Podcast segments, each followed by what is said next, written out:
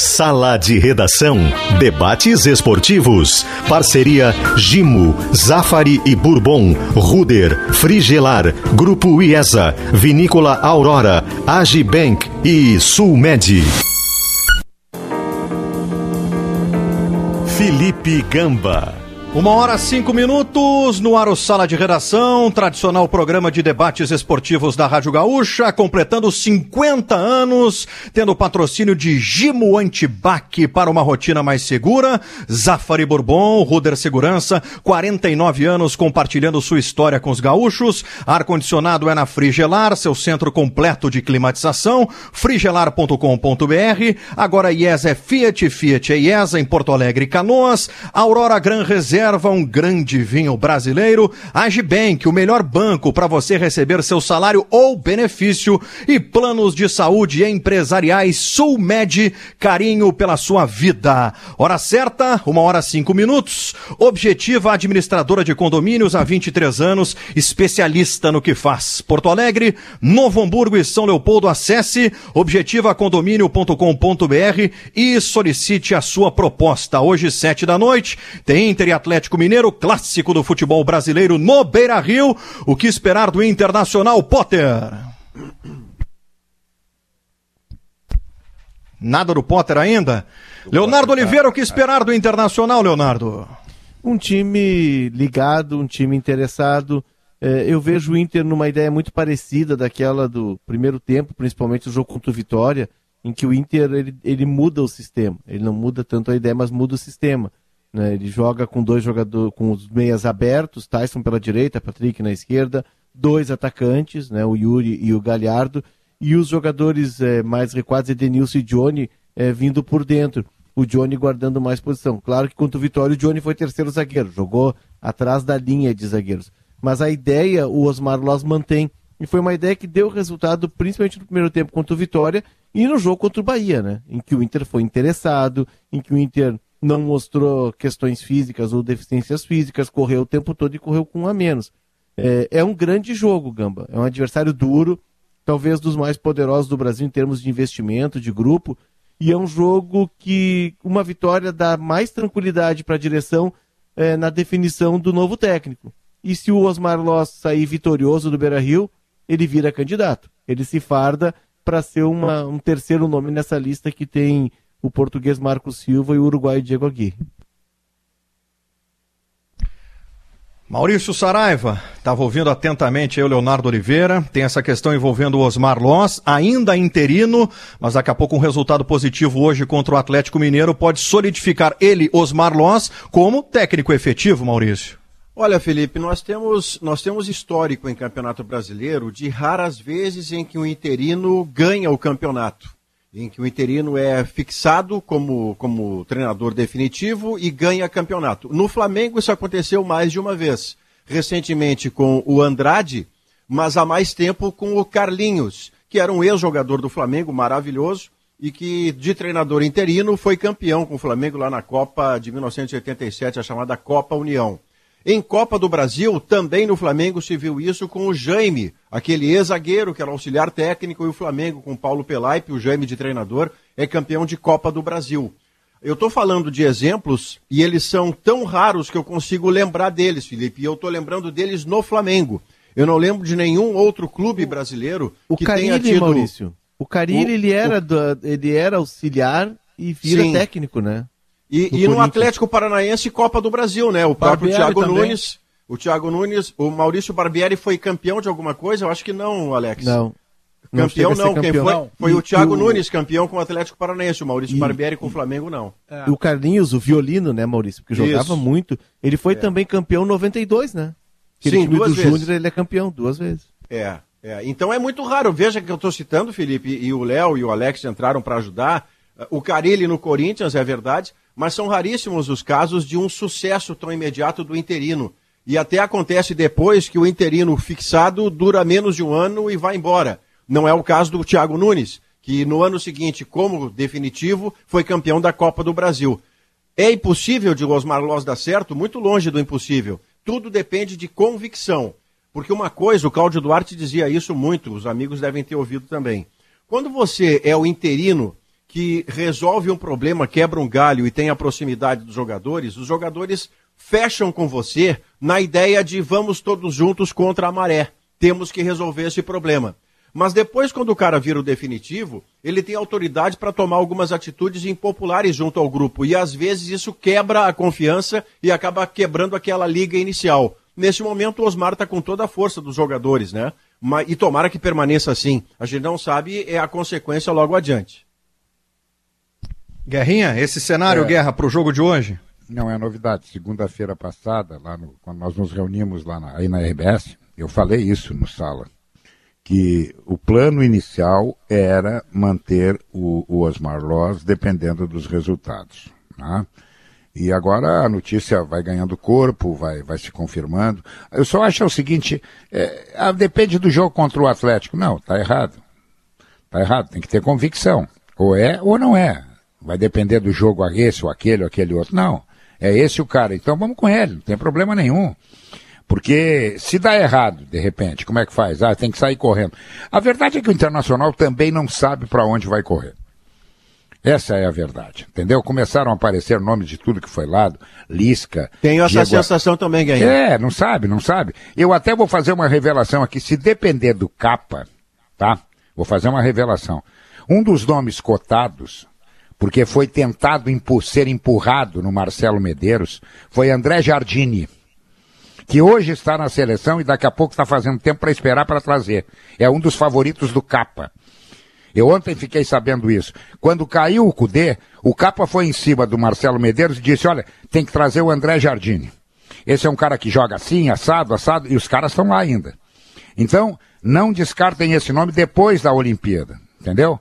Porque é um dos favoritos dos caras que estão lá trabalhando. Mas eu acho que o Inter hoje não sabe para onde vai correr.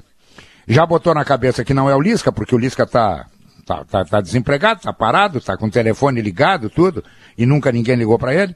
Não ligaram para o Diego Aguirre também, vou adiantar isso, não ligaram, porque não sabem o que vão fazer, estão esperando para ver, é, conferir o bilhete na lotérica. Se o bilhete estiver premiado, vamos embora, vamos cobrar. Se não tiver, e aí como é que faz? Será que vão comprar outro bilhete? Sabem o número que querem?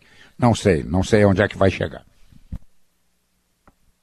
Não sei se o Potter já está conosco. Câmbio. Tô dentro? Fala, Potter. Tudo boa bem? Tarde a todos. Chegando bem, boa tarde. Boa tarde. Boa é, tarde. É, é, é, a gente vai tem que seguir uma, uma, certa lógica, né, Gamba? Que é o seguinte: certamente o Inter conversou com alguns treinadores. Os três treinadores que, que, que, que foram citados, alguns deles na, não, não pela direção, mas a gente sabe que, que se gosta, são três desempregados. O Diego Aguirre está desempregado, o, o Marco Silva está desempregado e o Lisca agora está desempregado. Né? Se desempregados estão, é dinheiro, não imagino que nenhum deles vai perder, pedir perto de um milhão de reais. Então não é dinheiro.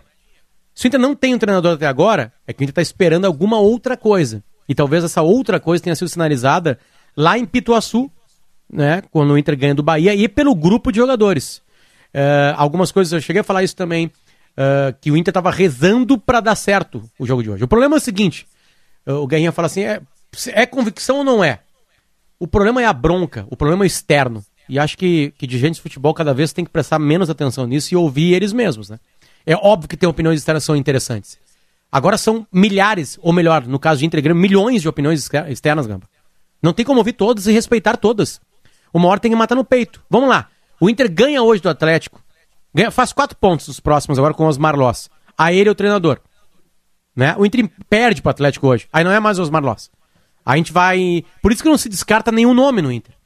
Entende? Por uma incrível coincidência, Guerrinha, eu conversei, não sobre isso, mas conversei né, numa, numa, numa conversa sobre tática de futebol, sobre uma, outras coisas, com o André Jardine na segunda-feira, é, absolutamente focado na seleção brasileira olímpica. Tipo assim, o Inter não, não esperaria pós-Olimpíada né, para alguma coisa quis, acontecer. Até porque a Olimpíada que, acaba dia 8 dizer, de agosto. O que eu quis te dizer e quis dizer para todos que estão nos ouvindo é que na saída do CUDE, o nome apresentado ao Marcelo Medeiros pelo Capa foi André Jardini. E eu vou dar a fonte, então. Quem me contou isso foi o Marcelo Medeiros. Que é para evitar que daqui a pouco, ai, não é. Não. Foi o Marcelo Medeiros que me contou. Então, o Capa tem sim, tem sim, é, é, é, é assim, uma, uma, boa, uma boa leitura sobre o André Jardini. Mas nós é, mas podemos, firmar, também, nós podemos firmar, o, o, nós podemos firmar eu... uma convicção, talvez, Potter, não sei, não sei se é pretensioso de minha parte. É, o Inter não sabe o que fazer. Se o Inter tem três treinadores cujos nomes foram citados, todos eles estão na praça, todos eles ouviriam prazerosamente e acolhedoramente uma proposta do Internacional. E até agora nenhum deles foi procurado com proposta, é porque o Inter não sabe o que fazer e, em não sabendo, espera para ver o que, que o Osmar Loz é capaz de produzir contra o Atlético Mineiro para dar o próximo passo. Isso me parece claro. Eu, eu, eu penso que tem um tanto de pressão é, eu vou fazer uma ordem cronológica rapidinho aqui do, desse processo do Inter. Em 2016, quando o Inter cai para a segunda divisão, o Internacional tem ali ao término do ano a eleição da, da gestão do presidente Medeiros, lembram? Com Roberto Mello. E o que, que se prometia naquele momento? Na época eu ainda era repórter, então a gente acompanhava muito de perto. É, se prometia o seguinte: não dá mais para o Internacional ter no mesmo ano demissão de três, quatro treinadores. Aí começa o projeto, eu não gosto desse termo, né? Mas enfim, começa o projeto com, com o Antônio Carlos Zago, e logo depois o Zago sai, aí chega o, o, o Guto Ferreira, e aí o Guto Ferreira, quando está praticamente classificado, e misteriosamente ele acaba saindo. É, por que, que eu estou dizendo isso? Porque em determinado momento, por mais que as recentes entrevistas digam o seguinte: não, não, mas a gente não está lendo, a gente não está ouvindo, nós estamos focados no que está acontecendo aqui dentro, tem todo um planejamento. Senhores, querendo ou não, o resultado, a pressão da imprensa, da torcida, mesmo que não estando presencialmente no estádio, ele é sim um item fundamental ainda no futebol. A pressão e o triturador que é a busca do resultado.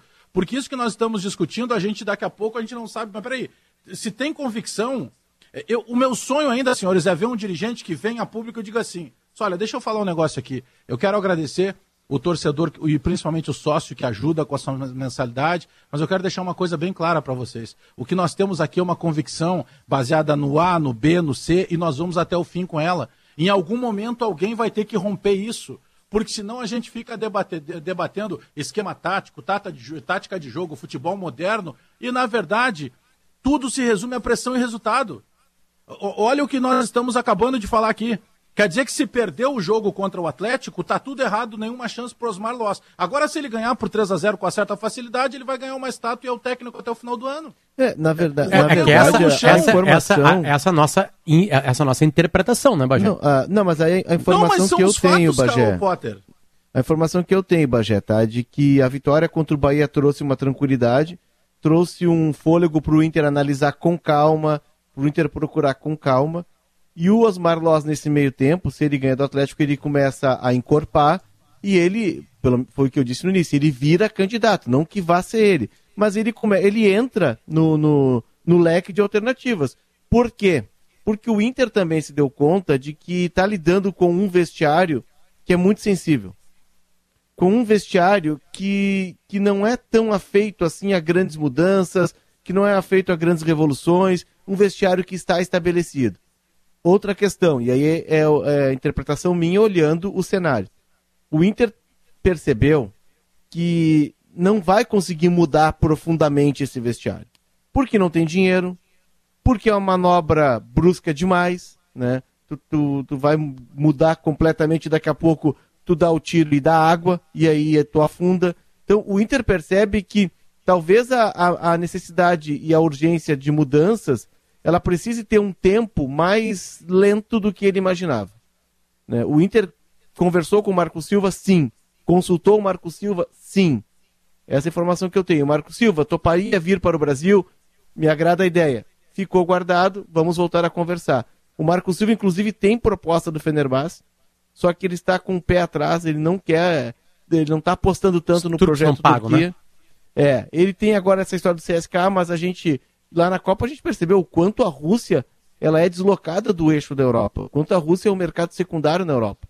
E, e eles perceberam também, os portugueses, que o mercado brasileiro, a partir do Jesus e do Abel Ferreira, se tornou um mercado atrativo e interessante, que ele, ele vira um grande atalho para tu voltar para a Europa com uma, uma imagem boa, uma visibilidade boa. Ele quer trabalhar no Brasil, ele tem essa disposição. Já esteve perto do Flamengo e do São Paulo. A questão é que o Inter ganha tempo e o Inter não quer errar outra vez. Ou o Inter não quer atravessar o samba outra vez. Até Ô, porque Léo, esse então é o segundo e último tiro. É o Osmar Loz o treinador. Osmar Loz. Pelo começo da tua fala, Osmar Loz é o novo treinador do Inter. Não tem o que fazer. A direção do Inter está embretada. Já era. Se o grupo de jogadores, se as lideranças, A, a se os entrevista garotos. do- a entrevista do Heitor Potter. A entrevista Isso do aí. Heitor foi É isso sintomática. É isso aí. Pois é, mas é eu- poder demais para um grupo que ganha tão pouco, né? É. É estranho isso, você Mas assim, não, Maurício, um não, vestiário claro, tão essa, pouco eu acho que essa, essa é uma outra É discussão que eu demais. É um concordo contigo. ponto. É um Agora, quem manda em qualquer vestiário são os jogadores. Qualquer do Deixa eu mundo. pedir licença Pi- vocês, Do. Ibis Tenha- ao não, Chelsea. tenha, não tenha nenhuma dúvida disso. Quem Deixa manda eu no vestiário, a igreja do vestiário é dos jogadores. Treinador que consegue vitórias, ou treinador que primeiro os jogadores sacam que é muito bom, né? É, que é bom pro grupo, que consegue ler o grupo, que consegue adentrar naquele meio ali, ser parte daquele meio. Mas, mas Né? Potter, jogadores Só deixa eu que pedir licença, ganham, Bagé. estão derrubando técnicos que não ganham. Só deixa eu pedir licença para vocês, porque tá na linha para conversar conosco, dentro, né, da semana de aniversário, 50 anos do Sala de Redação, treinadores gaúchos que treinaram a seleção brasileira e hoje quem vai conversar conosco é Mano Menezes. Boa tarde, Mano, tudo bem? Boa tarde, tudo bem? Prazer estar falando com vocês aí do Sala. Primeira pergunta podia ser essa, né, Gamba? Quem é que É. manda no vestiário, mano? Boa tarde. Jogadores ou treinador? No meu, mando eu. Mas às vezes tu não é ouvido, né? Tu sabe disso, que eles fazem uma reunião lá e tu não, não te contam nada. Tu sabe disso, né? Eu acho que para início de conversa, a frase do jeito que eu coloquei era melhor, Guerrinho. Eu também acho, dá também pra- acho. Dá pra mais discutir, manchete, dá mano. pra discutir, Dá mais pra manchete. discutir, dá Dá mais. É verdade. É, Não, mas assim, mano, claro. a- mano, assim, ó, o Inter tá. A gente tava discutindo sobre o Inter, é, é, sobre estar embretado, a direção tá embretada ou não, né? O Osmar Loss fez um bom resultado, aparentemente o grupo gosta dele e da ideia que ele pode colocar. Haverá uma repetição de time que só não vai acontecer completamente por saídas forçadas, né? Uma expulsão, por exemplo. É, é, é, e aí o grupo começa a gostar do treinador, mano. Como é que se tira esse cara dali pra colocar o outro cara? Não fica ainda pior pra esse cara que tá chegando? Esse novo treinador?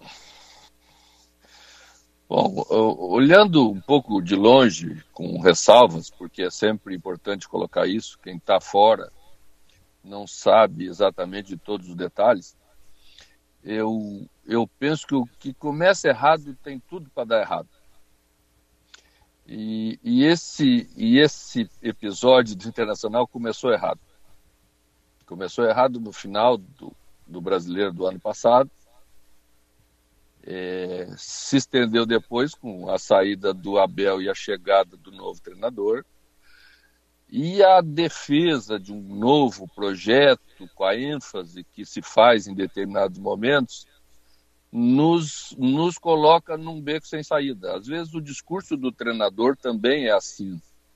Você assume tais responsabilidades com um determinado grupo, você conduz eles por determinados caminhos que para aquele treinador é, impossível voltar e escolheu uma nova situação. Por isso que às vezes a gente sai em um determinado momento, num determinado clube, porque a gente entendeu que as escolhas que nós fizemos é, chegaram num, momento de, de desfecho para outro lado.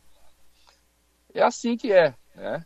É, eu, eu, eu, eu ouço as pessoas, eu, eu ouvi, acho que João Patrício há dois dias atrás, porque eu estou no Rio Grande do Sul já desde quinta-feira da semana passada, e, e é assim, você tem até dificuldade de fazer novas colocações, porque você não pode falar outra coisa que você falou com bastante ênfase nos últimos dois meses. Eu acho que o Internacional vive essa situação. Mas, ô mano, você, você viveu algumas vezes a situação, os seus melhores trabalhos, os seus melhores resultados foram começando temporadas, como o Grêmio da Série B, que era um meio de temporada, mas você abriu um campeonato já com o Grêmio. Quando foi para o Corinthians, você fez aquela trajetória extraordinária no Corinthians, começando um campeonato. Mas você também já entrou com campeonatos em andamento para tentar salvar um trabalho, mudar de direção. E é o caso, basicamente, guardadas as proporções, do Internacional nesse momento. Ele troca com um campeonato que recém começou. Para o treinador que chega, para um time que está em crise, porque senão não haveria uma troca de treinador, qual é a principal Sim. missão do treinador assim que ele chega junto aos jogadores? Não estou falando de microfone e dirigentes, porque é outro trato, mas com quem vai lhe dar o resultado, que é o grupo de jogadores, qual é a primeira coisa que você, quando passou por isso, fez, mano? Prazer em ouvi-lo. Obrigado, igualmente. Uma conversa bem transparente.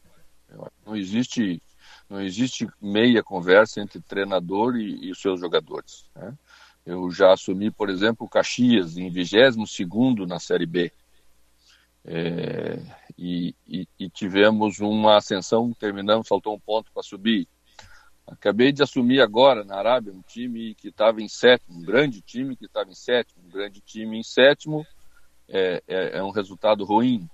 É, então você tem que estabelecer um novo diálogo, o diálogo de quem está chegando, com a transparência necessária para você escolher um caminho e quase sempre um caminho que dê resultado a curto prazo. É, me parece que esse é o caso quase que é, unânime de quem chega. É, você, a curto prazo, tem que apresentar um, um resultado diferente do que o, o, o, time vinha tendo. Os motivos pelos quais o, o, time não vem rendendo tão bem dentro das expectativas que foram criadas, também é importante você identificar rapidamente.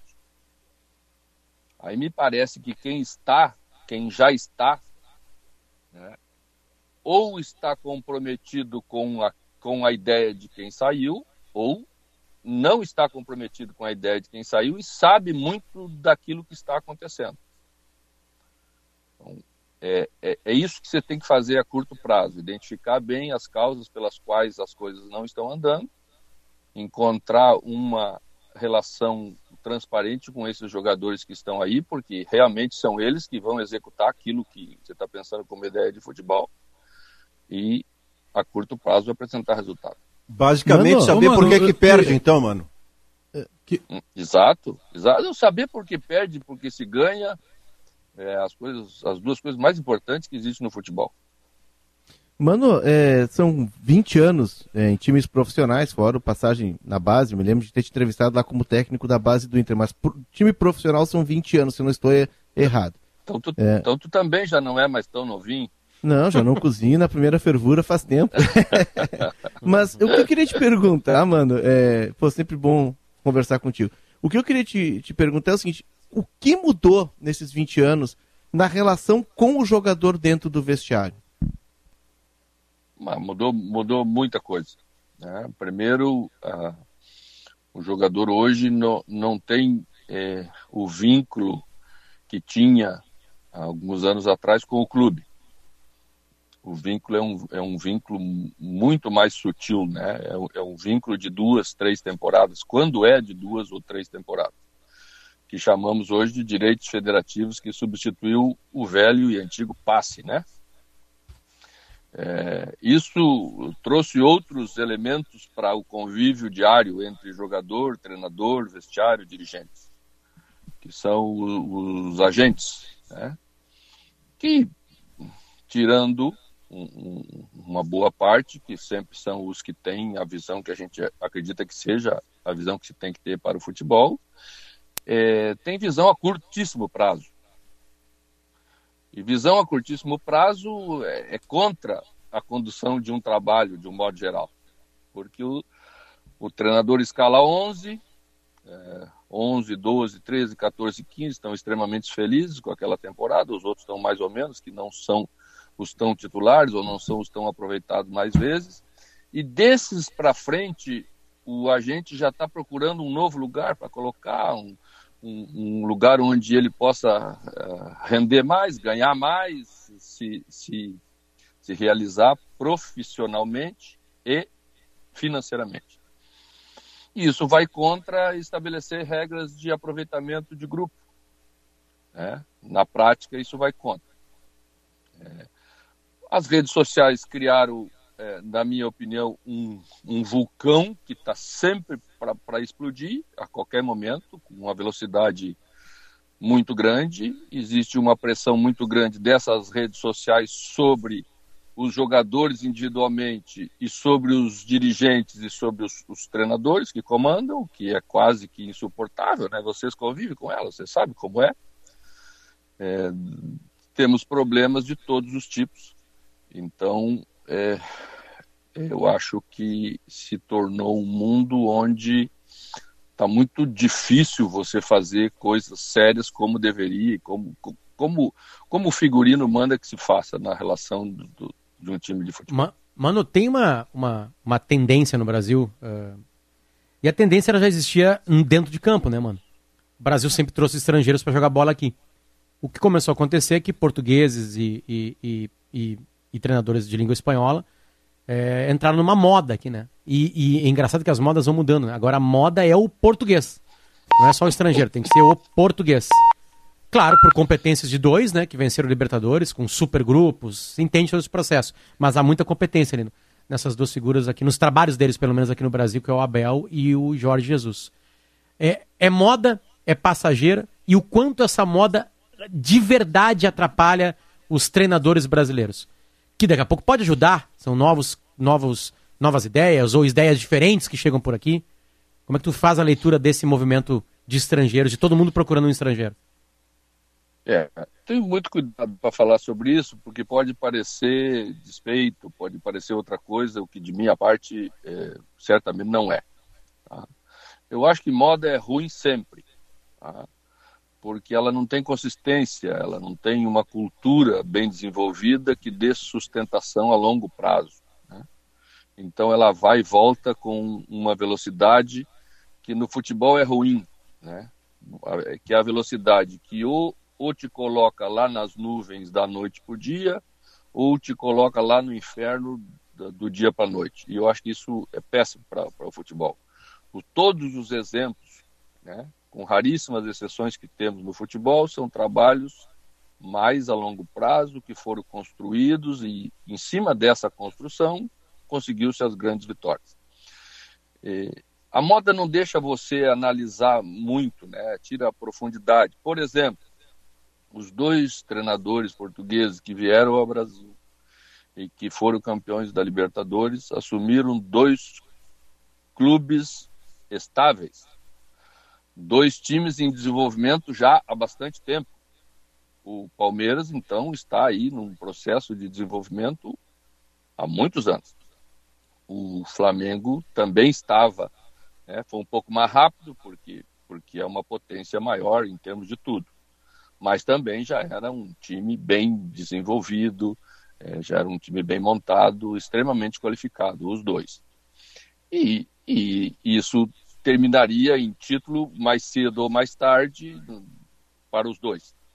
Né? Dois clubes, dois times. Não tirando o mérito dos dois treinadores que vieram, o Jorge Jesus fez um trabalho a curto prazo extraordinário. Né? O do Abel é, que aí eu, eu conheço pessoalmente, sei suas ideias, fiz curso com ele é, em Portugal, já é um treinador pouco mais metódico, um pouco mais ortodoxo, né? Não é, não é, não é da mesma linha de Jorge Jesus.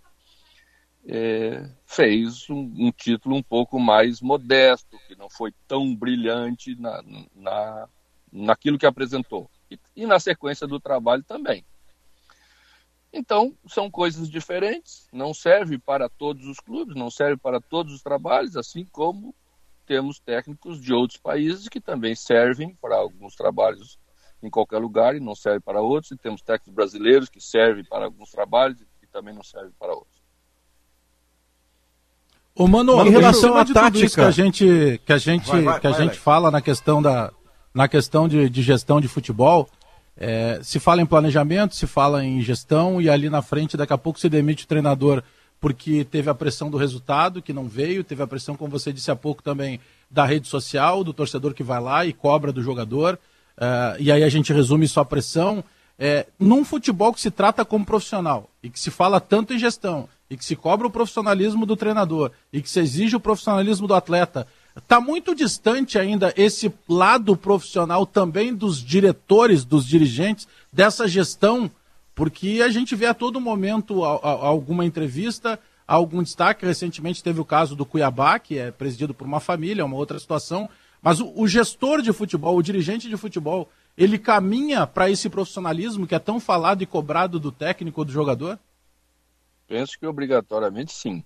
Né? O, o, o abnegado, o, o, o diretor do clube, aquele que, que, que, fez carreira como dirigente veio, e veio dentro de uma visão, se preparando para assumir a equipe principal, hoje precisa de, de muito mais, né? Porque também está na mão dele, está sob, sob as decisões dele, é, quem contratar para ser, por exemplo, o diretor executivo que vai gerir tudo isso. Né? E penso que nós gastamos muito dinheiro no futebol brasileiro erradamente. E, e, se nós olharmos cada time, o número de contratações que são feitas todos os anos, a, a, aquelas, né, da grande maioria, porque são feitas em cima de uma faixa que o risco é altíssimo e, e que não dão certo, é, comprovam que os, os caminhos que nós temos que tomar para o futebol brasileiro e para os nossos clubes são diferentes daqueles que nós estamos tomando, ou que tomados durante anos e anos e anos e que deram certo, hoje já não, não são suficientes mais.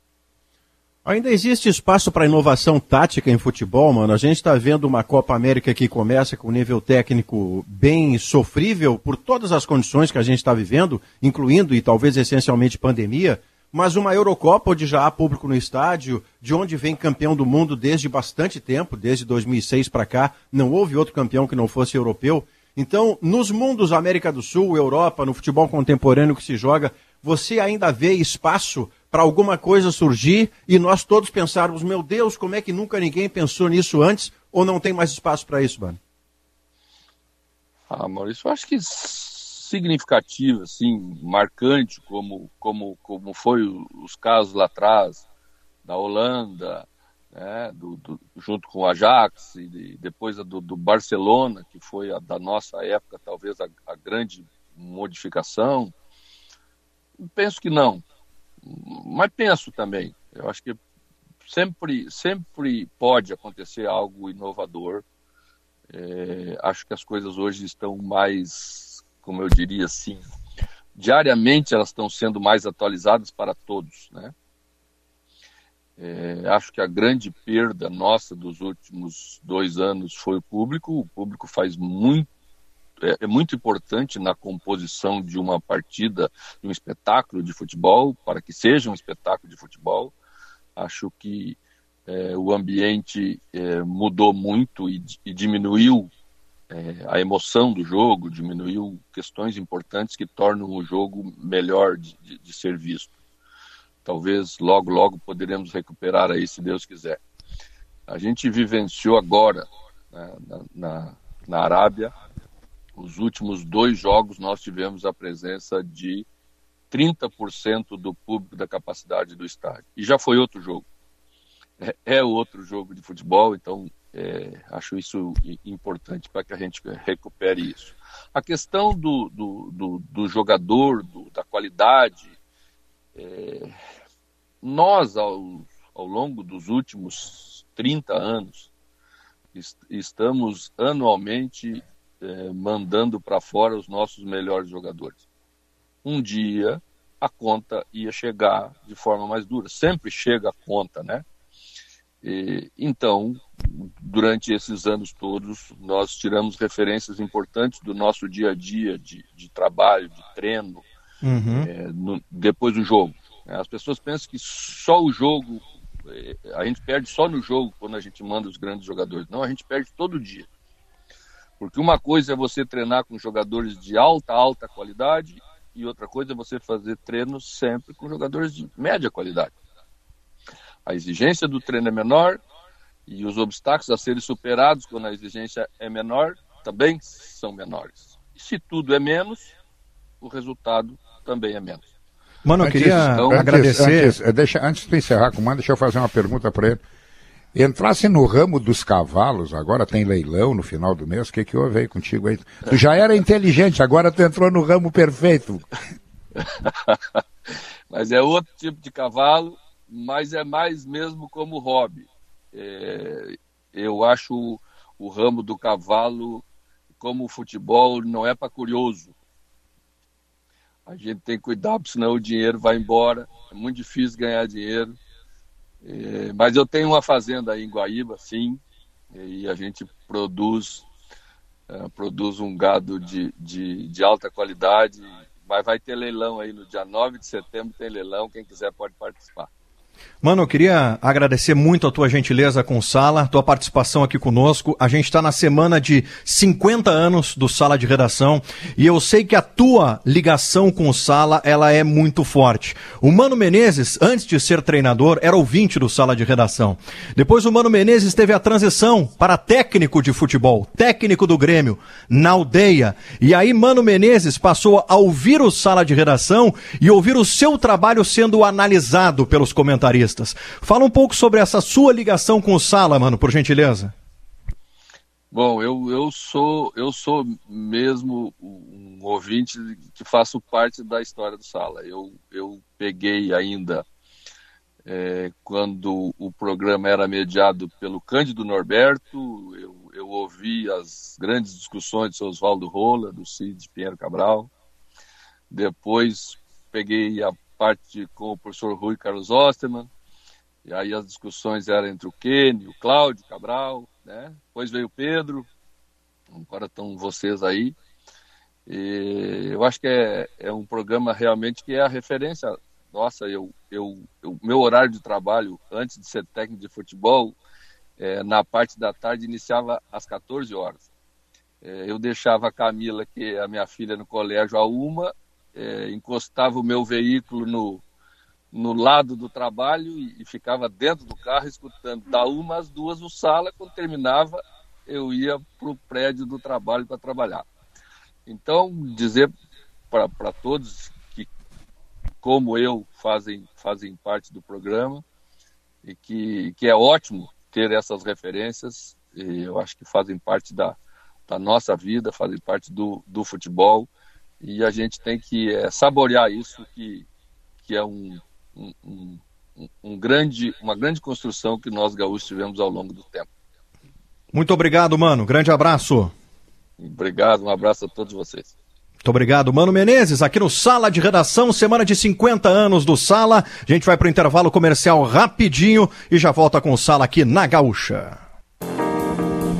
Uma hora e 46 minutos, de volta com sala de redação aqui na Gaúcha, Gimo Antibac, para uma rotina mais segura, Zafari Bourbon, Ruder Segurança, 49 anos compartilhando sua história com os gaúchos, ar-condicionado é na Frigelar, seu centro completo de climatização, frigelar.com.br, agora IES é Fiat, Fiat é IES em Porto Alegre Canoas, Aurora Gran Reserva, um grande vinho brasileiro, Agibank, o melhor banco para você receber seu salário ou benefício e planos de saúde empresariais Sulmed carinho pela sua vida. A Steel tem orgulho em estar junto de quem faz a agricultura ir em frente, de quem faz com dedicação, empenho, carinho e que faz crescer todos os dias seu orgulho por viver da terra, de quem faz o amor pelo campo ultrapassar gerações e de quem faz o seu melhor de sol a sol, de sonho a sonho para seguir fazendo a sua história e junto de quem faz o agro. Temperatura 13 graus em Porto Alegre, Cicobi, somos feitos de valores. Interativa do Sala de Redação, para calcário e argamassa confia na FIDA. Tintas Killing, a tinta gaúcha. Hoje, a Interativa do Sala está perguntando o seguinte, para o torcedor do Internacional. Torcedor colorado, o Inter precisa contratar um novo técnico ou pode considerar a efetivação de Osmar Loss no cargo? Bom, pessoal, o que, que ficou de rescaldo na entrevista com o Mano Menezes Menezes, que fizemos agora há pouco aqui no Sala. Ele está assumindo o Inter. Tô brincando. Não está assumindo o Inter. Mas é, é, é, interessante que ele fala, né, Gamba, quando, quando é, o, o tem o, no futebol um contexto, né, que a gente... É difícil de, de analisar ele, né? Mas quando ele, ele, ele mostra que Palmeiras... Palmeiras e, e Flamengo o Jorge Jesus, beleza, ele recebe mais jogadores naquela troca com o Abel ali, né? Quatro. imediata que faz o time engatar, né? Aquilo ali que faz o time engatar. O quarteto de ouro do Flamengo estava no Beira Rio perdendo por 2x1 um pro Inter com o gol do Sarrafiori. Sim, verdade. Os quatro da frente estavam ali. Ou seja, o problema do Flamengo não era ali. Esse quarteto faz um gol no Beira Rio. O problema é que tomava muito gol, né? E aí os que chegam são fortalezas nas duas laterais, Rafinha e Felipe Luiz. O Gerson chega ali. E, e mais um zagueiro. Marim. É, exatamente, né? Aí o Flamengo encaixa, né? Mas tinha um contexto é. para o Flamengo encaixar, né? Um trabalho feito com a categoria de base, vender jogadores, comprar super jogadores. E aí o Flamengo talvez faz um dos maiores times da sua história. É difícil falar isso do Flamengo porque tinha o time do Zico. O Palmeiras vem ganhando, né? com vários treinadores. O Palmeiras ganhou, me ajudem, com Cuca, com Filipão e com Marcelo Abel. né? Oliveira antes. Marcelo Marcelo. Oliveira antes campeão da Copa do Brasil. São quatro treinadores vencedores no Palmeiras nos últimos cinco, seis anos. Não, não vou muito além, não vou muito longe É. disso, né? Então, É. é. é, ao mesmo tempo que também é mais complicado. O Luxemburgo teve por ali e não conseguiu vencer. Né? E, e os outros saíram também por algumas. né, o, alguns Luxemburgo estados... ganhou, o Luxemburgo ganhou o Paulista.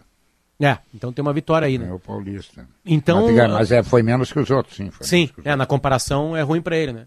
Ah, então, tem esses contextos, né, que ajudam. E o contexto do Inter, ele é absurdamente complicado e, e, cara, não tem como, vou, vou na fala do Léo, Gamba, não tem como demitir 40 pessoas.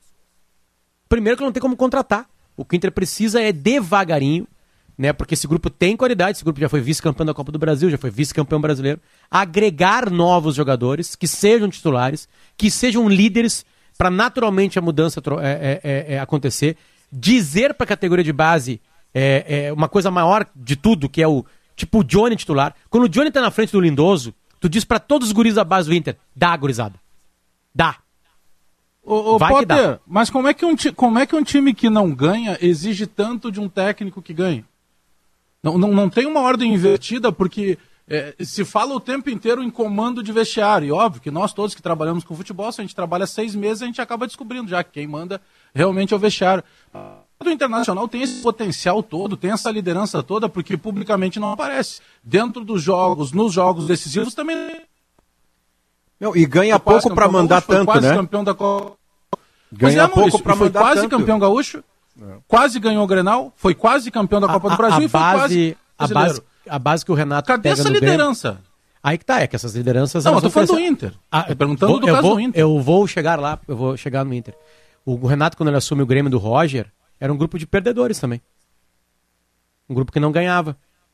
E aí o Renato dá um toque a mais ao trabalho do Roger, aproveita tudo que tinha de bom no trabalho do Roger, faz algumas correções, e aí, não, e mas aí Potter, aquele ambiente. desculpa, aquele... eu não me fiz entender. Ali no time do Grêmio tinha jogador que tinha levantado taça jogando. Tu tinha Douglas, tu tinha outros jogadores ali que a gente pode. Eu teria que pegar toda a escalação aqui para poder te elencar um por um. Eu tô falando do atual grupo de jogadores do Internacional.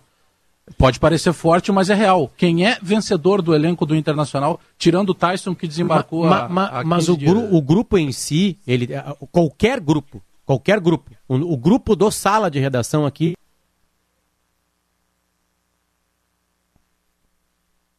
Tivemos um corte com o Potter? Acho que a gente Bem tem um hora que- cortezinho. bem na hora que qualquer grupo dizer- tem as suas lideranças. Cortou, volta ali, Potter, volta bem, ali, bem Potter. na hora que tu Ei. disseste o grupo do sala e eu fiquei Não, eu digo assim, no- no- no- assim, ó, ba- ba- é, o grupo do sala de redação, ele tem aqui, ele está fechado. Nós temos a, a natural liderança. Se chega uma peça no nosso grupo que não se encaixa na gente, a gente repele ela. Isso não é só num grupo de futebol. Não precisa só ter títulos para mandar dentro de um vestiário. Não é só isso que impera, porque o grupo é esse. Né? Tanto é que um cara campeão e vencedor e com história chegou e já é capitão do clube. Já é capitão, tá? Chegou sendo capitão do clube. Não, mas acho a- até que é foi um que a minha alívio pro questão é Dourado. anterior a essa, né? Aquela tarde, né, Bajé? Minha- Então a- acho que não é a só. minha que- A minha questão é anterior a essa. A questão anterior, a minha questão é esse vestiário do Internacional que não é formado por, vence- por vencedores, que a todo momento repele alguém que chega. Mas Não, é que é um um vestiário que. É um vestiário, Bagé, que ele começa a ser formado. Não, mas não, Em 15. o, o vestiário não repeliu o Odair, não repeliu o Cudê, não repeliu o Abel. Dos quatro últimos treinadores, É, três não teve, foram repelidos. Teve problemas com o Guto, por exemplo. Claro que o Guto deu uma entrevista atravessada, né? O Guto dá uma entrevista atravessada lá, acho que em Lucas do Rio Verde. Ele diz, ah, eu não faço gol, né? Eu não entro em campo. E aí, claro, aí azedou a relação. Mas é, é que é um grupo que está estabelecido há muito tempo. E esse grupo do Inter, ele começa a ser formado em 15, alguns chegam em 16, como o Danilo e Lomba, por exemplo. Né? O, o Alisson sai, o Danilo vem, se machuca, depois vem o Lomba. E em 17, o Inter começa a montar esse grupo. E o Inter precisava montar um grupo com essas características, é sempre bom repetir, porque o Inter vinha de uma segunda divisão. Mas Cuesta, Edenilson, né? são caras de 17. O Tá, mas Patrick pelo é jeito 18. só ficam bravos com o treinador. Eles só ficam bravos com o treinador, porque a reação dentro de campo não acontece. É, tudo, é esse conjunto de coisas que nós estamos debatendo. Não, Não, mas, mas o- fe- o Alex, mas- mas o- fedeu, fedeu para cima de jogador. É, nós vimos a chegada do Inter de Fortaleza, duas horas da manhã. Fedeu para cima da boleirada ali. Ali fedeu. É, um mas é, é, é, assim, é assim mesmo que funciona, mesmo não sendo ganhador. Todo vestiário tem as suas lideranças, todos eles. Né? E é como eu digo sempre, às vezes o treinador vai lá e tira um jogador do time, eu vou usar um exemplo aqui do, do Palmeiras, tirar o, o, o, o volante. Felipe Melo. Felipe, Felipe Melo. Tu diz, bah, tá resolvido o meu problema. Não, mas o Felipe Melo tem no plantel mais quatro ou cinco parceiros dele. E eles estão jogando. E aí, ah, aí o resultado não vem. Tu não sabe nem de onde vem a mordida da cobra, mas tu vai ser picado por ela. Então, é uma coisa assim, ó, por que, que se diz muito que a gestão do vestiário é muitíssimo importante? Porque é, é o que determina. Aquele treinador que chega na segunda-feira para treinar e, o, e olha o jogador lá, tá vendo? O que, que, que houve contigo, meu filho? Tu, bah, professor, eu, eu tive uma noite horrorosa. É mesmo? O que, que foi? A minha filhinha com febre, eu precisei levar às pressas. Não, não, tu faz o seguinte, vai lá, bota a tua roupa, vai cuidar da filhinha, quando ela ficar boa, tu vem, tu vai jogar. Bom, o cara come arquibancada por causa dele. Come arquibancada, não tenha dúvida disso. Mas o Guerra, 1,55... Ponto, o ponto... Só para fechar em 30 segundos para não atrasar seu comercial, Felipe, há um ponto de contato, se houver a manutenção do Osmar Loss, com a manutenção do Odair de 17 para 18, que é a aprovação dos jogadores e o fato de ser alguém que estava no elenco sem tanto poder, sem tanto poder de determinar simpatias e antipatias. Eu lembro de ter feito treino, visto o treino do Guto como treinador e Odair auxiliar, e o Odair era o cara que ficava falando de perto com o jogador que tinha errado um passe e dizia assim: meu bruxo, é assim, ó. E aí ele fazia o gesto e era um, era um amigo falando com outro. E a, aí ele é erigido ao poder. Se isso acontecer com Osmar Loss, é também por conta de que o auxiliar é muito menos um chefe e muito mais um amigo do cara que está tentando fazer o melhor. Muito bem, intervalo comercial, notícia na hora certa e a gente já volta com sala de redação aqui na Gaúcha. Duas horas quatro minutos, de volta com sala de redação aqui na Gaúcha, Gimo Antibac, para uma rotina mais segura, Zafari Bourbon, Ruder Segurança, 49 anos compartilhando sua história com os gaúchos, ar-condicionado é na Frigelar, seu centro completo de climatização, frigelar.com.br, agora IESA é Fiat, Fiat é IESA em Porto Alegre Canoas, Aurora Gran Reserva, um grande vinho brasileiro, Agibank, o melhor banco para você receber seu salário ou benefício e planos de saúde empresariais Sulmed, carinho pela sua vida. Hora certa, 12 e 5, objetiva administradora de condomínios, há 23 anos especialista no que faz, Porto Alegre, Novo Hamburgo e São Leopoldo. Acesse objetivacondomínio.com.br e solicite a sua proposta. Facate, uma homenagem especial da Facate para os componentes, patrocinadores e ouvintes do Sala de Redação de ontem e de hoje. Semana de aniversário do Sala, 50 anos do Sala de Redação. E agora a gente vai conversar com diretores de empresas que patrocinam o Sala de Redação. E o nosso primeiro papo aqui vai ser com Luiz Morante, diretor da Gimo. A história da Gimo se confunde com a história do Sala de Redação. Morante, muito obrigado pela confiança, muito obrigado pela parceria. Boa tarde. Boa tarde, Felipe, Maurício, Guerrinha, Bagé, Potter, Léo. Espero que vocês estejam muito bem. Pena que o Pedro não está aí conosco para relembrar dois momentos maravilhosos que eu tive com o Sal. Um foi uma entrada ao vivo com o Sal uns dois anos atrás. Me convidaram para ficar um minuto, eu fiquei meia hora. Foi muito bem. Depois o Pedro me tirou meio rápido. E o segundo momento maravilhoso foi um jantar é, lá com o Dalto Franchini e com o Cândido Norberto. A Gimo tem uma história com sala muito interessante. Nós ficamos dois anos na fila para entrar no sala.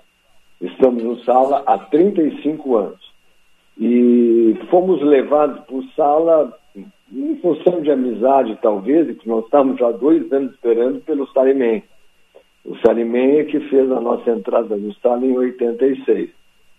E a Gima é muito grata ao Sala. Por exemplo, vou citar o Gimo Penetril, que o Lauro Quadros vivia brincando com ele. Foi um show de, de todo mundo a, a comentar o, a voz do Guerrinha com o Gimo Cupim. Enfim, foi toda um, uma história muito boa E eu só posso agradecer essa parceria, 35 anos juntos, 50 anos no sala de redação. Olha, não é fácil manter um canhão de audiência e com esse, com esse, com esse ímpeto de vocês aí. Parabéns para vocês, tudo de bom. Muito obrigado, Morandi. Guerrinha. Guerrinha, essa relação de confiança de Oi. longa data da Gimo com sala de redação, Guerra. Eu digo que o sala de redação dura muito mais que a maioria dos casamentos, né? Pô, casamento aguentar 50 anos hoje não é. Não, mas o cara, o cara é fiel. O ouvinte do sala é fiel. O sala, é um- eu, eu- eu me pergunto sempre, o que, que é o sala? O sala é um show. É um show. Olha que já foram criadas várias alternativas para ver se combate, e tudo bate no muro, né? Bate lá no muro e não, não vai, não vai. O sala, o sala é interminável, eu não sei. É, eu acho que vai durar mais 300 anos o sala. Né? E, não é só aqui, tu sai daqui, tu vai em São Paulo, Rio, os caras, pá, eu ouvi o sala. É, tu vai no exterior, eu ouvi o sala. O sala é um canhão, cara. O sala é, o sala é tudo. Morandi, muito obrigado pela parceria, pela Eu que confiança. agradeço, eu que agradeço. Um abraço a todos vocês aí. Parabéns pelos 50 anos. Parabéns à RBS Obrigado. e à diretoria por essa renovação de vocês aí. Muito obrigado. E também vai conversar conosco o Renato Narras, que é diretor da IESA, também parceiraça aqui do Sala de Redação. Renato, boa tarde. Boa tarde. Tudo bem, Gambá? Tudo bem. O que, que, que que representa essa parceria da Tudo bem. IESA com o Sala, Renato? Que, que honra muito grande, que orgulho, pessoal, estar participando aqui com vocês, comemorando junto esses 50 anos de, de programa, de sala de redação. É, nós estamos juntos aí há pouco mais de, de cinco anos com vocês, ou seja, há pouco mais de 10% dessa história desse, desse programa tão maravilhoso. E para nós é, é uma honra, um orgulho muito grande é, ter parceiros como vocês e ter, aí também como ouvinte, né? é, ter um, um programa desse calibre com essas figuras aí tão, tão maravilhosas para o esporte né, e para a comunicação gaúcha. Só enobrecendo é, principalmente né, o, o futebol e a dupla Grenal. E para nós é, é puro orgulho poder participar junto com você desse programa aí, já mais de, já mais de cinco anos. A nossa empresa está fazendo 30 anos aí é, ano que vem e, e um programa como esse está 50 anos no ar realmente é uma é uma história muito grande. Ouvi o Guerrinha falar agora né, de casamento, é difícil durar isso. O nosso casamento com, eh, com você já dura já dura cinco, Cinco anos, já está durando muito mais do que os casamentos É da verdade. modernidade, Guerrinha. Verdade, verdade, verdade. Pô, tu, olha assim, o cara, quanto tempo tu tá casado? Diz o cara, cinco anos. O que que deu errado no casamento? Ah, hoje a gente não, mas o Sala não, o Sala é 50. E esse teu casamento com o Sala vai muito mais longe, pode ter certeza. Não tenho dúvida, Guerrinha. Olha, saudade de estar com vocês pessoalmente, a pandemia não está permitindo. É, e, enfim, alguns churrascos que a gente fez juntos, uns no, uns no sítio do Pedro, uns aqui na, na, na própria IESA mesmo. E ó, a, minha, a minha principal passagem pelo Sala, eu acho que curiosamente talvez não faça mais de um mês, é, na qual o, o, o Pedro cometeu uma grande atrapalhada e o Potter me salvou depois aí pelo WhatsApp, que foi uma, uma coisa fantástica, né? É, o, o- o Pedro só chamou o a Renato de Colorado. toda- Só chamou de Colorado, cara. O cara é gremista, o Renato é gremista e o É. Pedro vem aqui e chama ele de Colorado. Imagina que loucura. É, o, o pai é um, um colorado fanático de, né, de toda a vida, ele é vice-presidente do, do, do clube, o meu irmão Roberto também é colorado, mas e o Thiago, somos os, os dois irmãos mais velhos, digamos assim, o do meio mais velho, somos gremistas. Então, o Potter me salvou dessa aí e já, e já para reforçar, né, que que realmente o, o, o, o Potter corrigiu super corretamente aí e todo, toda segunda-feira pós-Grenal lá em casa é, é, é tenso, né? É, é turma dividida e bola para frente. Estamos acostumados com isso. Muito obrigado, Assim Renato Narras. Obrigado, Gama. Um grande abraço a todos vocês aí. Parabéns pelo Sala. Um grande beijo pro Pedro, que eu sei que está nos, nos escutando. Isso. Então, muito orgulho e um grande abraço para vocês aí, para todos da, da família Sala de Redação. Legal, vida longa, parceria IESA e sala de redação.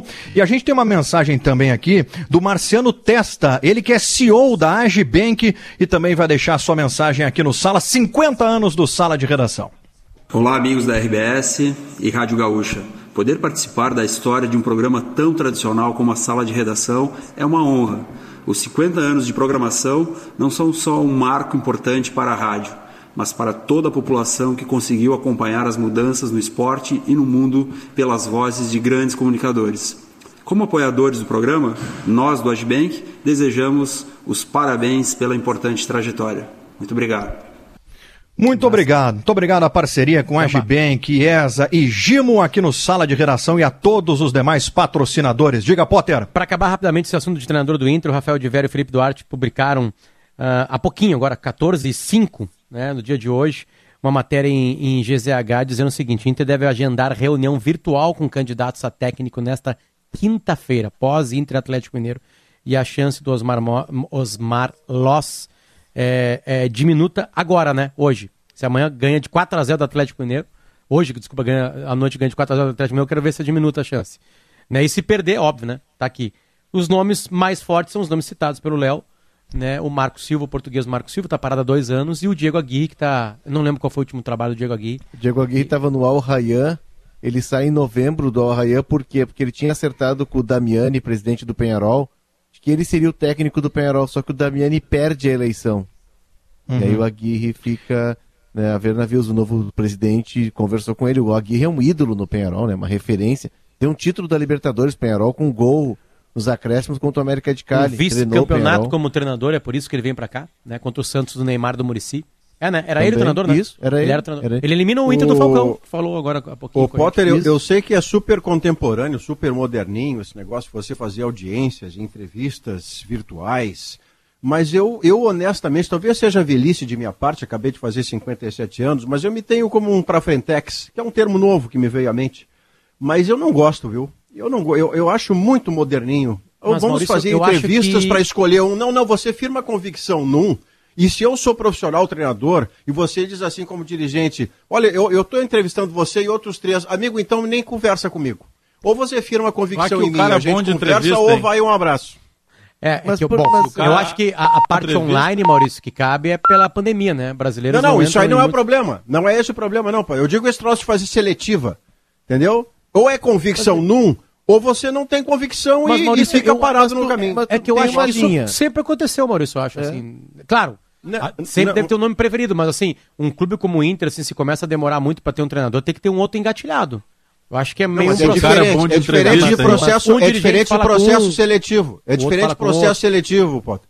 Você é entrevistar, parte, você caiu, caiu a sua primeira alternativa, você vai no outro. Caiu a segunda, você vai no outro. Agora, essa coisa assim, olha, eu estou falando com três ao mesmo tempo. Eu quero que você saiba que outros dois são concorrentes à vaga. Se eu sou treinador, e eu digo, amigo, é eu não preciso saber disso. Eu não eu... preciso saber disso, não. Se você não está convicto em mim, não, mas, vá no seu parceiro lá, Maurício, um faz parte do, do, de uma gestão profissional. Tu tem que ouvir, é, não, não, não. escutar. Não, não, não, não. Profissional você consegue tem... ser com convicção sem seletiva, não, mas não, é, não, é, não é fazendo ó, seletiva que não, você obrigatoriamente mas, é profissional. Não, Maurício, mas tu não vai, não, tu não vai na feira e pega tudo que tem pela frente. Tu seleciona, eu quero um cara com essas ideias, com, essa, com esse modelo de jogo. Aí tu separa três, quatro nomes e tu vai conversar até para saber das pretensões, para saber como ele se porta, do que ele pensa de futebol. Por exemplo, o São Paulo para contratar o Crespo, São Paulo entrevistou 20 técnicos.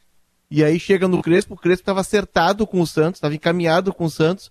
E aí, isso o Rui Costa, numa entrevista, me contou, numa sexta pela manhã, eles ligam pro empresário do Crespo, ah, tá alinhavado com o Santos, devemos fechar a segunda. Aí desliga o telefone, ele se olha e diz assim, olha, tá encaminhado, hum. mas não tá fechado. Ligam pro Crespo, e a, a recepção que o Crespo tem da, da, da possibilidade de treinar o São Paulo os encanta. E a conversa avança, eles conhecem o trabalho, mas eu acho que faz parte tu ouvir o profissional. Quantos. Tu tá entregando quantos, o teu vestiário para ele, né? Quantos essa direção ouviu antes de contratar esta sumidade chamada Miguel Ángel Ramírez? Só ouviu o Ramírez? Se eu convenceu tem com na Ramírez? Acho que tem na matéria. Não, o Inter ouviu, o Inter, Inter ouviu outros técnicos. A informação que eu tenho é que ouviu outros técnicos o Inter fez um, um, uma pesquisa muito profunda e o Ramires não aconteceu aqui. Não aconteceu o momento, talvez o momento dele, o momento do clube, a química que não aconteceu no vestiário, que a gente debateu no primeiro bloco, mas uh, eu vejo eu vejo como normal tu ouvir, tu entrevistar, né? o que não pode é sair atirando e pegar é, sem, sem uma entrevista, sem uma conversa prévia, porque tu tá arriscando o teu vestiário. E o Inter não pode errar. O Inter tem só mais um tiro, né? O Mano Menezes foi perfeito. Senhores. Tudo que começa errado, termina errado. Em Isso é lei coisa da vida. da vida. É da vida, da vida. Começou errado, termina errado.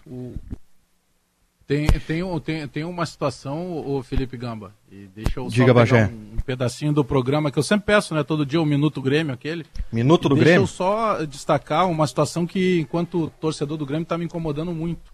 E hum. eu ontem, é, obviamente que a gente não consegue hoje em dia frequentar treino para poder perguntar diretamente para os caras, então automaticamente usa as tuas redes sociais.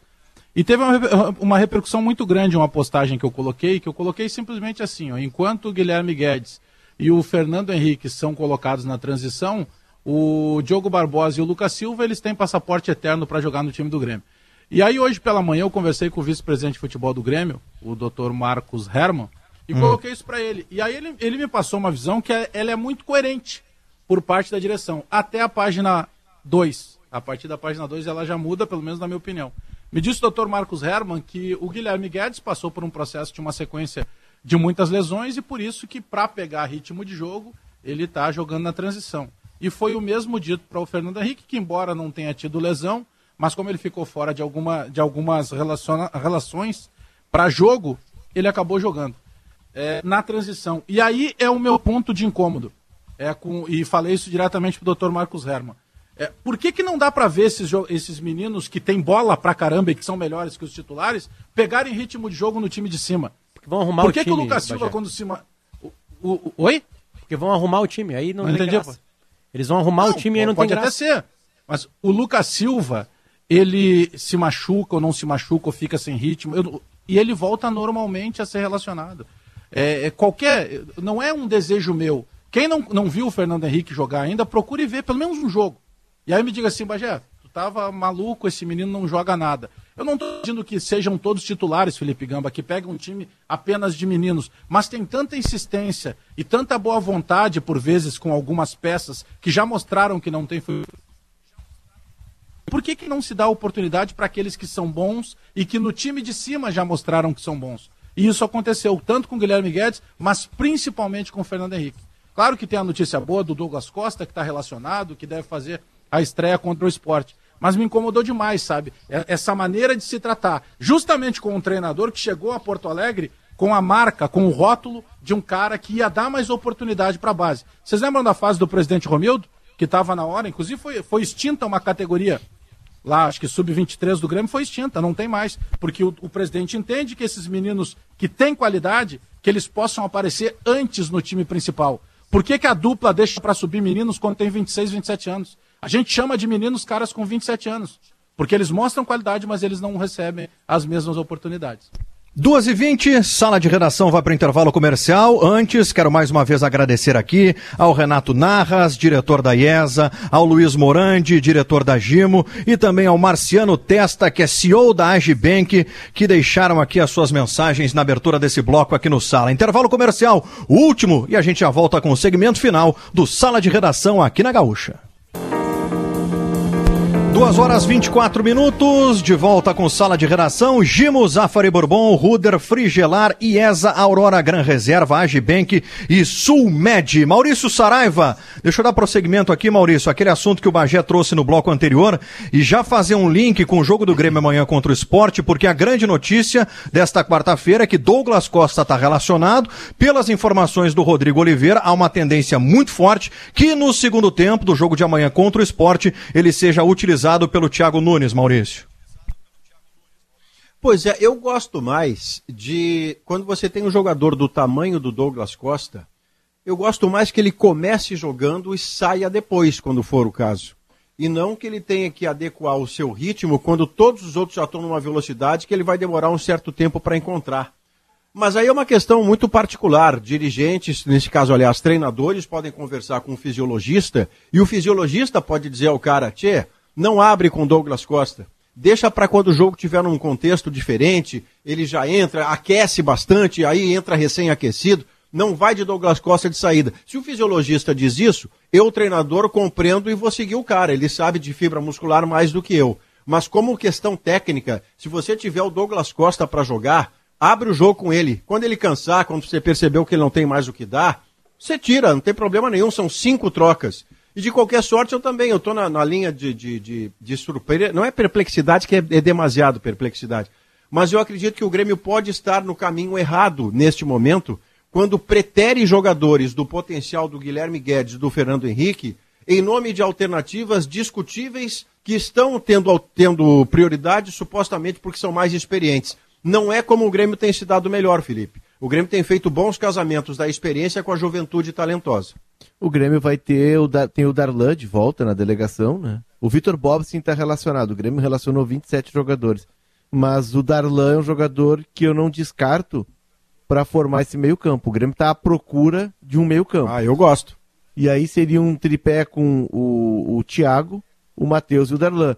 Talvez tenha sido o que melhor tenha funcionado sob o comando do Thiago Nunes, que deu melhor resposta. Eu gostaria de ver. É, porque o Darlan consegue virar meia, né? Aquela bola longa que ele tem, aquele passe qualificado que ele tem, e recentemente até entrando na área fazendo gol, aconteceu isso em Sul-Americana. É, o Darlan tem a, a, merece a possibilidade de uma continuidade que foi interrompida antes, aí não é não tem a ver com o Thiago, né? Felipe, quem nos ouve, se o cara tem coronavírus, você não vai botar a treinar nem a jogar. Isso atrasou o Darlan. Mas o Darlan já estava sendo preterido antes, por esse formato. Lá no fim do Campeonato Gaúcho, o Darlan foi banco. O Grêmio jogou com o Maicon, o Matheus Henrique e o Thiago Santos. E a gente viu como o Grêmio funcionou pouco, né? Mas eu acho que o maior Costa... problema ainda é a falta do armador, cara. Não adianta tu ter Ferreira, de, é, de, de, de Diego Souza, é, o próprio Douglas. Se a bola não chegar, quem é que vai fazer? Será que. Pô, será que o Grêmio acha que daqui a pouco é apagar e acender a luz, ó, o Jean-Pierre vai voltar? É, não sei, o Grêmio. O que eu ouvi hoje, que o Grêmio está satisfeito, que não vai buscar ninguém, que vai. Não, não, eu acho que o Grêmio tem que dar uma olhada no mercado aí e tentar achar um armador. Sem armador não vai. Vocês podem pegar aí pela história, o time campeão sempre tem armador. Sempre tem armador. Ah, mas agora. Não, agora não, não vai mudar, tem que ter o armador, senão ele não vai abastecer os caras da frente. E o Grêmio não tem hoje, o Jean-Pierre não é o armador, infelizmente. E o Douglas Costa, que está relacionado, ele vai ser apresentado de cara. O Douglas Costa vai ter uma adaptação ultra rápida nessa volta ao Brasil, né? 12 anos fora. Ele começa contra o esporte, vai até Recife. E no domingo ele vai jogar de Recife, ele vai a Cuiabá. O Grêmio joga quinta noite em Recife. E no domingo, às 4 horas da tarde, que não deve ser pouco calor, em Cuiabá, em um gramado, a informação que se tem, Bagé, em Cuiabá é de que a Colômbia foi lá vistoriar o estádio, é Dutrinha é o nome do estádio, é um estádio secundário de Cuiabá, e não quis treinar pela qualidade do gramado. Com, com Porto Alegre no meio do caminho. Não, acho que o Grêmio vai direto. Né? Ah, o Grêmio vai direto. Vai, vai direto. Vai direto. Não, o Grêmio fica direto. Fica direto. Só eu sei que tá chegando é por isso, final. É por isso que tá levando 27 jogadores. Pra camisa... Né? Tomara que não resolvam olhar para a camisa número 10 nas costas do Douglas e achar que ele pode resolver pela superioridade técnica que ele tem dos demais. Ele vem para ser um cara muito mais avançado do que um organizador. Ele é mais finalizador do que qualquer outra coisa um 4-3-3 que deve ser o, o, estilo do Thiago Nunes. Né? Ele não é armador. Muito bem, sala de redação vai ficando por aqui. Vem aí na sequência o Gaúcha Mais, hoje com a apresentação do Leandro Stout, da Marcela Punk. Quais os destaques do Gaúcha Mais que está chegando aí na programação da Gaúcha? Boa tarde, Stout. Boa tarde, Gamba. O Gaúcha Mais vai debater a situação do bairro Moinhos de Vento, que vem enfrentando nos últimos tempos um problema muito parecido com a Cidade Baixa. Aglomerações, consumo de bebidas alcoólicas, som alto nas noites e madrugadas nas ruas e calçadas. Um conflito entre aqueles que querem se divertir nas ruas, a céu aberto, inclusive fora de bares e restaurantes, e aqueles que querem descansar. É uma situação que está em discussão com representantes na Câmara de Vereadores. Tem um projeto de lei para ajustar as regras de convivência no bairro e nós vamos colocar esse tema em debate agora na abertura do Gaúcha Mais. Nós vamos falar também de um projeto muito legal que envolveu dezenas de músicos do Rio Grande do Sul que foram cantar, se apresentar em oito casarões históricos da Costa Doce, aqui desde a região de Guaíba até lá na fronteira com o Uruguai, em Jaguarão. Esse material todo vai virar uma, uma websérie. Nós vamos contar aqui um pouco sobre esse trabalho de pesquisa e a história de casarões históricos importantes para o Rio Grande do Sul. Em Brasília, a Débora Cademartori está em busca de uma resposta do Ministério da Saúde, que hoje recebeu mais um lote da Coronavac. Já são 2 milhões e 800 mil doses de Coronavac desde sexta-feira. E nenhuma nenhuma chegou aos estados. Todas já entregues ao Ministério da Saúde e nenhuma nos estados onde muita gente aguarda com atraso a segunda dose. E ainda uma reportagem especial da Bibiana Dil contando sobre um tapete verde. O rio Gravataí está coberto de plantas. Ela vai explicar o que é e o motivo, Gambá. Muito obrigado, Leandro Stout, Marcela Punk, grande elenco, chegando agora na programação da Gaúcha com o Gaúcha Mais. Tchau!